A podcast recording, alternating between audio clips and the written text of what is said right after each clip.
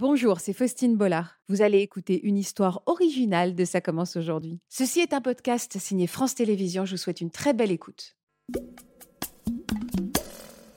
Quand on prend la claque de sa vie, euh, on s'en remet pas.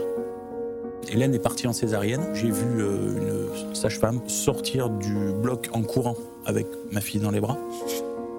Son petit cœur s'est arrêté.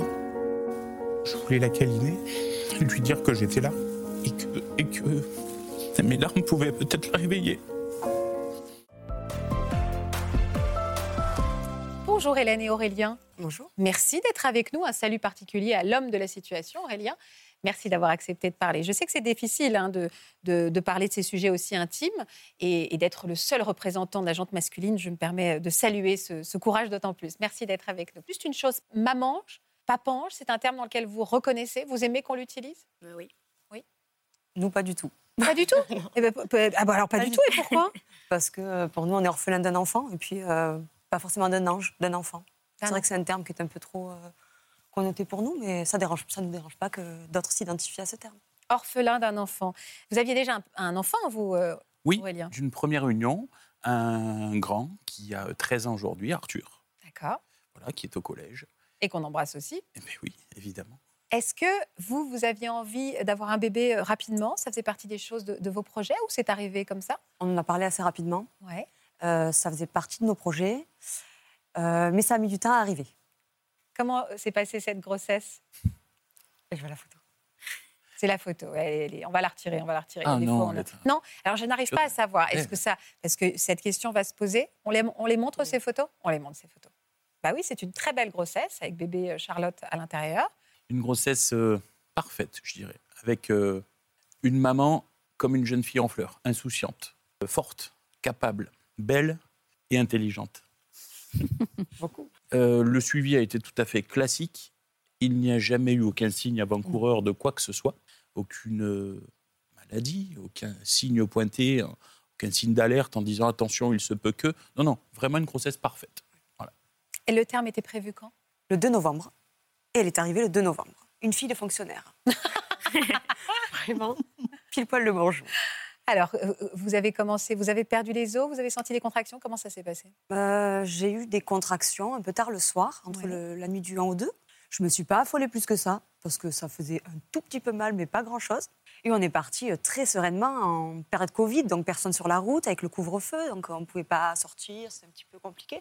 On est descendu tranquillement, en trois minutes on était à la clinique. Donc, Et puis alors, serein, on a fait un tour de parking, on a marché, on a rigolé, sans souci quoi. Tout était facile. Tout était facile. début de la grossesse jusqu'à ce moment-là. Ah à quel moment les choses se sont moins bien tournées eh bien, quand on m'a examiné, on m'a dit euh, mais euh, c'est vous avez attendu qu'une heure? J'étais déjà à pratiquement 8. Ah oui, c'est allé très très vite. J'ai dit mais j'ai pas mal, tout va bien? Bah, très bien, on va appeler papa qui attendait en bas sur le parking parce qu'en période de Covid, les papas pouvaient pas monter. Lui qui pensait passer la nuit sur le parking, euh, très rapidement il est monté avec les valises, le coussin d'allaitement. C'était un peu folklorique. et on va passer très vite en salle d'accouchement parce que rapidement, j'étais à 10, donc on m'a dit... ah ouais? Très, très rapidement. Très, très rapidement. Eh bien, j'ai écouté les conseils, on a fait ce qu'il fallait. Et, euh, et, le monitoring s'est emballé en une fraction de seconde. Au moment où on m'a dit, ça y est, on s'installe, on est bon. Le monitoring est descendu. Enfin, j'ai vu que la courbe descendait. La sage-femme a, a, crié euh, code rouge, césarienne. Nous, très sereins, hein, très tranquilles, on avait suivi les cours de préparation à l'accouchement. Donc, euh, on nous a dit une césarienne, ben une césarienne. C'est quoi ce code rouge, Amina? Alors, c'est des césariennes en extrême urgence. Pour les équipes, ça veut dire qu'il faut que l'enfant soit né euh, en moins de 15, 15 euh, minutes. Quoi. Il faut qu'il soit né parce que, effectivement, sans doute, le monitoring, c'est l'enregistrement du cœur du bébé, du, rythme du cœur du bébé.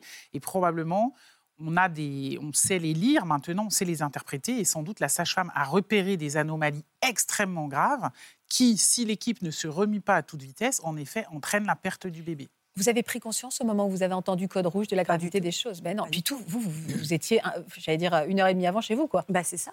Puis on s'est dit une césarienne. Aujourd'hui, euh, c'est quelque chose qui se fait euh, régulièrement. Bien sûr, bien sûr. Pour répondre à cette question, on n'était absolument pas inquiet. Inquiet Du tout. Pas du tout. L'inquiétude est née quand alors? Il n'y en a pas eu, hein, je crois. De A à Z, on n'a pas été inquiet, quoi. Moi, je, peux y répondre. Euh, Hélène, peut-être moins. Hélène est partie en césarienne j'étais toujours très content, très heureux, parce qu'on m'a amené une petite couverture en me laissant dans la salle de travail euh, première, originale, en me disant euh, Papa, tu vas travailler dans cinq minutes, ça va être ton job, tu vas réchauffer ta fille parce qu'on va s'occuper de maman, de la recoudre, etc. Chouette, je suis là pour ça, quoi.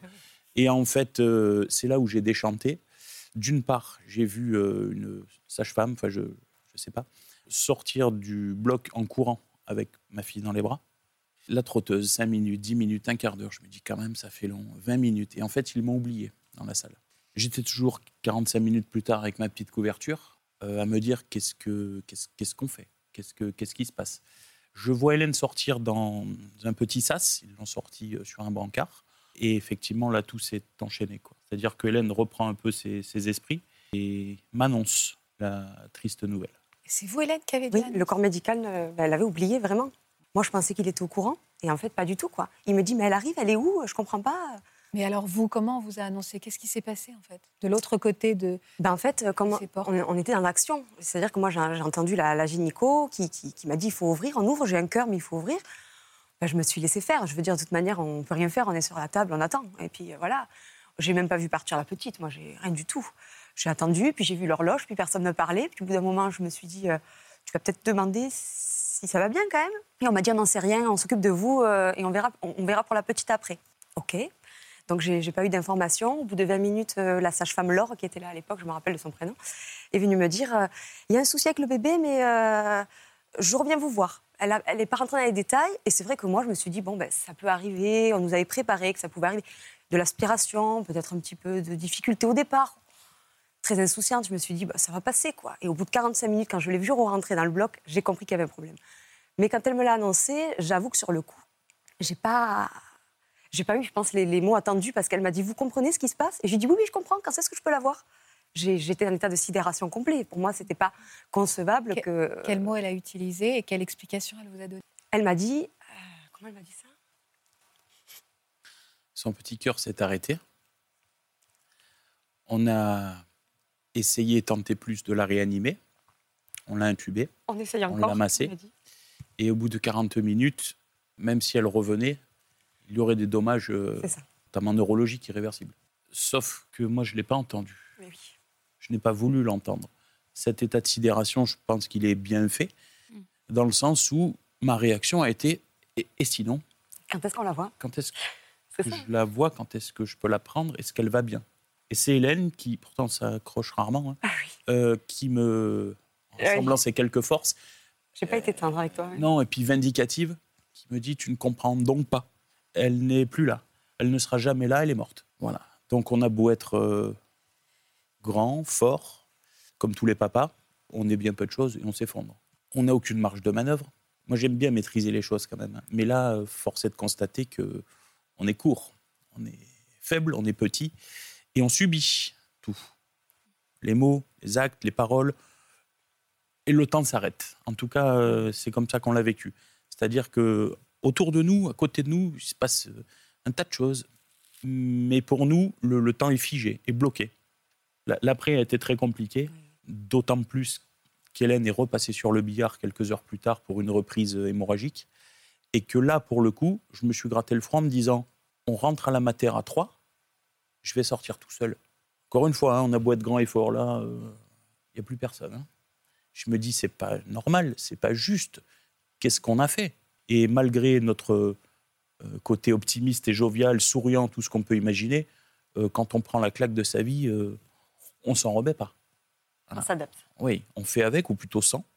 Mais en tout état de cause, on, fait, on, fait, on ne fera jamais le deuil de, de notre enfant. quoi. Qu'est-ce Qu'est-ce qui s'est passé dans les heures après? Vous avez pu le voir? Vous avez demandé à la voir, Charlotte? Oui, bien sûr. C'était un souhait. Mais comme on n'avait pas réalisé, nous, on attendait de pouvoir l'habiller comme n'importe quel autre enfant qui, allait, qui arrivait. quoi. Et on nous l'a amené, et papa a tenu à l'habiller, et on est resté longtemps avec elle, et, et on l'a accompagnée jusqu'au bout. Hein. J'ai demandé à la voir tous les jours. On a passé une semaine en maternité. Chaque jour, je descendais euh, quelques étages plus bas euh, accompagné pour passer du temps avec ma fille. Je voulais la câliner, la réchauffer, lui dire que j'étais là, que je l'aimais et que mes larmes pouvaient peut-être la réveiller. Très dur, très dur pour un papa. Je pense qu'après, on fait des choses qui peuvent paraître incohérentes pour d'autres. Mais on fait des choses qui, sont avec le cœur, quoi. On fait ce qu'on peut, quoi. Et même aujourd'hui, on fait ce qu'on peut. Voilà, au quotidien. Même si on a un suivi euh, psy qui est hyper important depuis, on fait vraiment euh, ce qu'on peut tous les jours. Tous les jours, un, petit, un, pas, un pas de plus, et c'est, pour nous, c'est déjà bien. C'est comme ça qu'on le voit. Ça reste incontournable. Je pense que si on n'a pas ce suivi-là, on s'en on- enfin, Oui. remet pas. Je- le, le- le- le corps médical, en tout cas pour nous, a fait un travail euh, extraordinaire. Et la première chose que j'ai dit euh, au psychiatre, alors qu'on n'avait jamais vu de psy de notre vie, c'est euh, tu vas avoir du boulot. Il y a du pain sur la planche, quoi. Voilà. Et tout le monde euh, vous a entouré, vous a. Ça a, été, ça a été compliqué pour l'équipe soignante qui nous a accompagnés sur une semaine. Ah, bien sûr. parce que ben, ils se sont retrouvés un petit peu démunis et après coup on en a beaucoup parlé avec eux. En termes de formation, ils sont assez limités et ils nous l'ont dit euh, plusieurs fois. On aimerait bien avoir plus de formation dans notre cursus parce qu'on avait des soignants qui pleuraient avec nous et c'est vrai que c'est pas la réponse qu'on attend euh, euh, de suite. On a besoin de, de soutien Ouais, et ouais. ça a été très compliqué pour eux. Ils se sont succédés pendant une semaine. Ils sont revenus nous dire ce qu'ils avaient besoin de nous dire parce qu'eux aussi ont été suivis par euh, ben, la psychologue du service parce qu'ils en avaient besoin aussi. Et on leur en veut pas du tout. Ils ont fait ce qu'ils pouvaient aussi. Est-ce qu'on vous a demandé de. Est-ce que vous avez fait le choix? Je ne sais pas comment ça se passe. Pardonnez-moi si ma question est, est- est maladroite. Mais vous avez organisé des obsèques pour Charlotte? Oh oui, C'était notre souhait. qu'un gros oh. En fonction du, du nombre de, de semaines, il me semble, mais je pense que On va. On va... elle, elle nous, dira, elle, nous, elle nous dira plus. Euh, en fonction de, ben, de quand ça, ça se produit, la perte d'un enfant, nous, en fait, c'était soit on pouvait ben, procéder à une, une incinération si on le souhaitait, en gros, c'était ça, ou, une inhumation, des obsèques classiques. Et notre souhait, c'était euh, des obsèques classiques. Donc, on a dû gérer ça euh, ben, du lit de la clinique. hein. on a dû euh, faire ça, donc recevoir euh, ben, les pompes funèbres, il faut dire ce qui est, et, euh, et gérer comme on voulait nos obsèques, enfin les obsèques de notre fille. Qu'est-ce que vous avez choisi? Vous vouliez quoi? On s'attendait à choisir la couleur d'un body et au final, euh, on a dû choisir la couleur d'un On cercueil. nous a demandé la, la Et il y, a- il y a couleur. des questions dont on se fiche éperdument, Ah oui. mais où on est obligé de répondre, on est obligé d'avancer. Par contre, on est obligé de prendre des décisions euh, qui nous dépassent totalement et qui euh, parfois sont irrationnelles. Alors, qu'est-ce qu'on a fait? Qu'est-ce qu'on a choisi? On a la chance d'habiter au bord de la mer. Alors, on a été demandé au maire de notre village, donc le Gros du Roi, si l'on pouvait privatiser la plage. Il nous a dit, mais bien sûr, évidemment. Euh, on est plongeurs tous les deux, on fait de la plongée sous-marine. Donc on a un attachement particulier à, l'élément, hein, à l'eau. Et ça allait de soi, ça, ça s'impose. Après, chose que je ne savais pas, c'est qu'on ne peut pas privatiser le domaine public. Il l'a fait euh, gentiment, gracieusement, et on l'en remercie euh, Oui. énormément. Donc pour le coup, cette cérémonie euh, a pu choquer un petit peu tout le monde, hein, les amis, la famille, Pourquoi? Pourquoi ça a choqué? Parce que c'est euh, la logique des choses voudrait qu'on enterre des parents ou des grands-parents, qu'on fasse une cérémonie à l'église, qu'on fasse un petit mot au cimetière. Et nous, on voulait pas de tout ça. Alors, elle ressemblait à quoi cette cérémonie pour Charlotte? On avait, on avait demandé à ce que ceux qui soient présents, puisque c'était limité en termes de personnes par rapport au Covid toujours, Ouais. de venir avec une serviette de plage. Et on a fait euh, ben, les obsèques avec une serviette de plage. On s'est installé à même le sol et puis euh, ça a duré euh, l'après-midi. Au lieu de faire des obsèques qui devaient être à la base limitées, on a dit aux pompes funèbres, on fera autant qu'on veut faire. Mais avec le petit cercueil de, Charlotte? Ah ouais, tout à fait. Il y avait le petit cercueil de, de Charlotte. On avait euh, derrière, enfin, chose qui était improbable, un service d'ordre avec la police municipale qui a euh, fermé un peu le village. Il y avait plusieurs véhicules de fleurs. Pourtant, pour un petit corps, il y avait trois camions de- remplis de fleurs. Et, euh, Et ça a une, été très joyeux, une- une cérémonie euh, très joyeuse. elle n'a pas existé longtemps, mais elle, elle marquera beaucoup de monde, avant tout nous, bien sûr. Mais on voulait quelque chose d'atypique, on voulait quelque chose qui nous ressemble, on voulait quelque chose de plutôt, euh, je ne sais pas si je pourrais dire ça, mais plutôt quelque chose de joyeux, Oui, c'est ça. quelque chose euh, qui n'est pas ni euh, larmoyant ou lancinant, ou voilà. Je crois que personne n'a pleuré pendant les obsèques. Donc il y a eu beaucoup de, de paroles, de discours, de chants, mais des chants, euh, pas un chant biblique, hein, on n'est pas spécialement croyant, mais euh, des, des- des chansons qui euh, nous plaisent. Je, voulais vraiment tout faire. C'est-à-dire que habiller ma fille me tenait à cœur, la mettre dans son petit cercueil me tenait à cœur, fermer le cercueil me tenait à cœur. Je vais aller beaucoup plus loin. hein, euh, On a mis six mois pour faire la stèle de notre fille avec un marbrier. Et je lui ai dit, j'ai une requête. C'est de la faire de A à Z avec vous. J'aime ce côté. euh, voilà, donc on a fait euh, graver dans le marbre Quoi? Vous avez fait quoi comme stèle une, euh, une remanta qui nous ressemble. C'est un peu, euh, pour être allé en Polynésie, c'est l'animal totem de la famille. Quoi. Voilà, donc on a euh, euh, fait ce qui nous plaisait et on l'a fait comme on voulait, quitte à déranger un petit peu. Pourquoi déranger À chaque fois, vous me dites, euh, vous avez été jugé, dérangé, ça veut dire quoi? Par qui?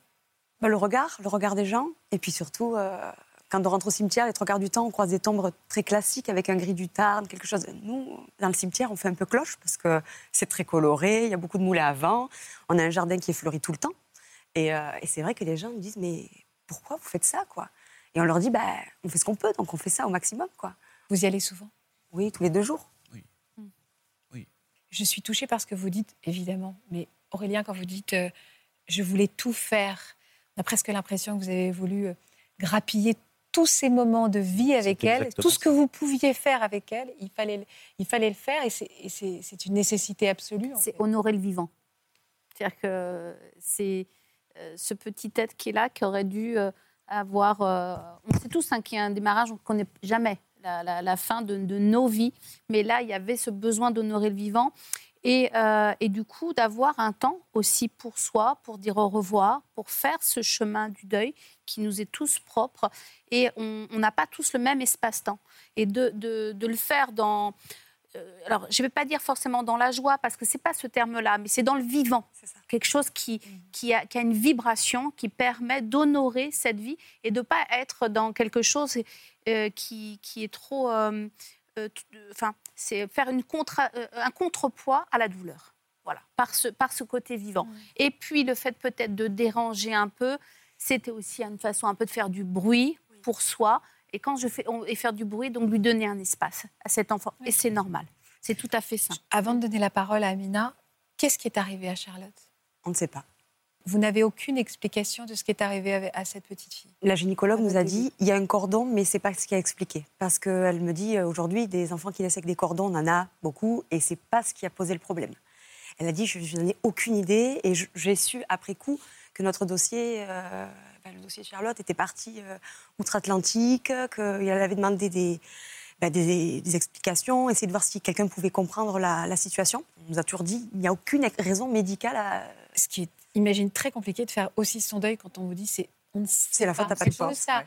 Est-ce qu'on a des chiffres? C'est ce qu'on appelle le deuil périnatal. Est-ce que on a des chiffres? Est-ce qu'on sait?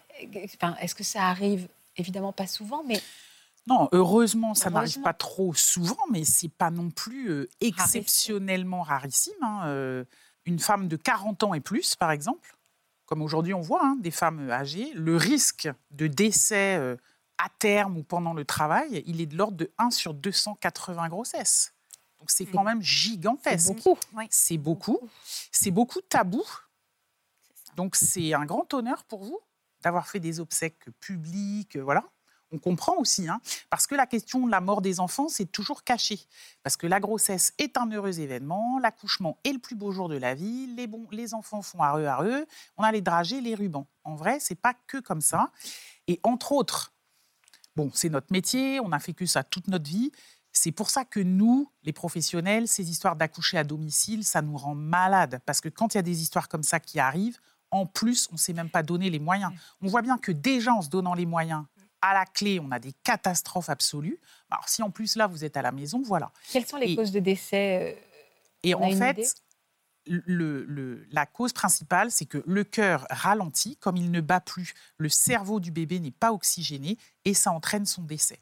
Alors, il y a quelque chose qui reste un peu, pour l'instant, un peu à l'étude. C'est pourquoi? Il y a des fœtus qui ont une très bonne tolérance à ce qu'on appelle dans notre jargon l'anoxie, la baisse du taux d'oxygène, et des, des fœtus qui sont restés longtemps avec des rythmes cardiaques extrêmement bas et qui au final ne vont pas si mal que ça, et des fœtus pour lesquels, si on écoute bien votre histoire, l'équipe a été ultra réactive, le truc n'a pas duré longtemps et malheureusement, Charlotte n'y a pas survécu. Et donc, probablement, il y a, des, il y a des, des fœtus qui sont plus sensibles que d'autres à l'anoxie. Mais en tout cas, au fond du fond, on n'a pas l'explication.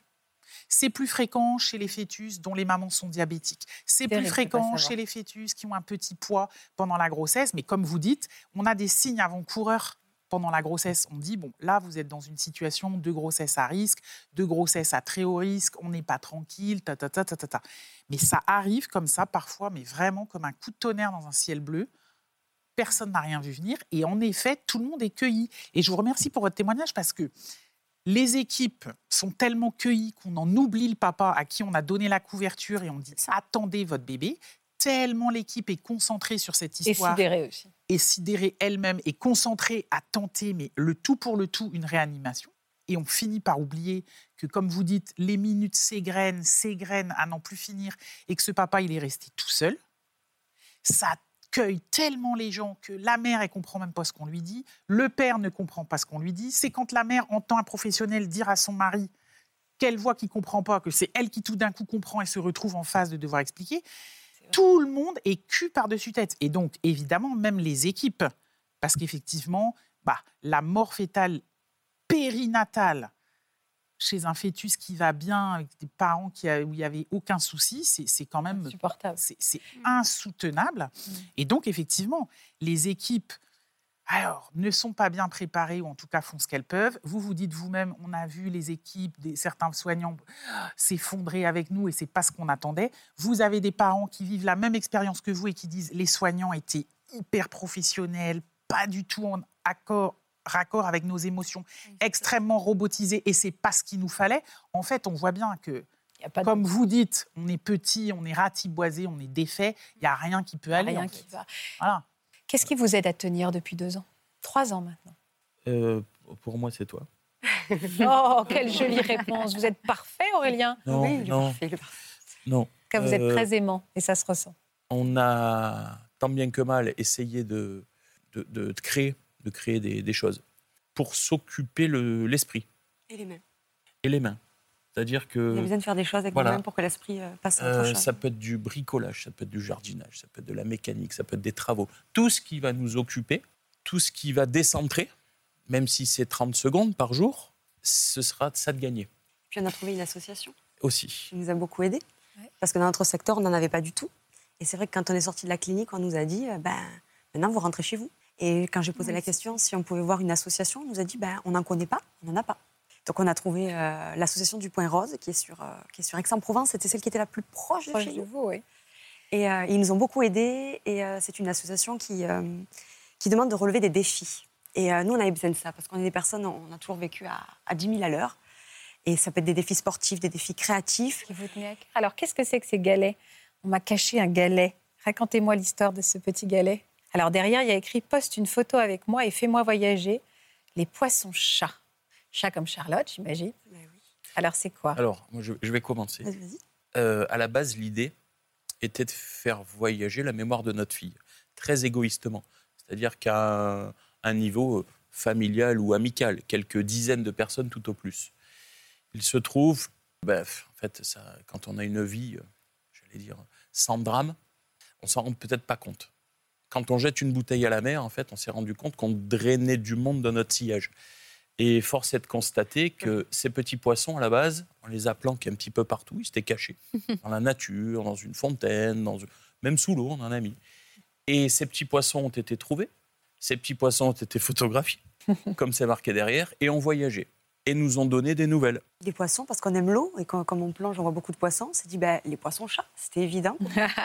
Ben, c'est une sorte de chasse au trésor, en fait. Ils récupèrent les poissons un peu partout, là où ils sont déposés, et puis ils font vivre le quotidien, puis ils les déposent ailleurs. Et aujourd'hui, ben, partout, partout dans le monde. Oui, on a des poissons qui sont un petit peu disséminés. On a... Alors, vous me le confiez, ce poisson C'est pour à moi la prochaine photo pour le faire voyager? C'est ça. J'ai des idées. Ah J'ai des idées pour mon petit poisson chat. Je vous le transmettrai peut-être après. On va le faire voyager. On va le peut faire être un voyager. mois, un jour, un an. C'est vous qui voyez. Je pense que le plus dur, c'est de le relâcher. Ah oui. Parce qu'après, on s'habitue à l'avoir avec nous. Bah oui, c'est ça. Je parlais tout à l'heure de donner de l'espoir. C'est important de le dire aussi. Qu'est-ce qui vous est arrivé il y a un an? Je suis tombée enceinte de nouveau, alors qu'on vous avait dit que ça Hey ne serait pas possible de nouveau. Et on a eu une petite Héloïse qui a trois mois maintenant. Ah, Une tornade. Merci. On dit que les miracles arrivent qu'une fois, bah, force est de constater que non. Deux fois. Voilà, j'espère que ce podcast de Ça commence aujourd'hui vous a plu. Si c'est le cas, n'hésitez pas à vous abonner. Vous pouvez également retrouver l'intégralité de nos émissions sur France.tv.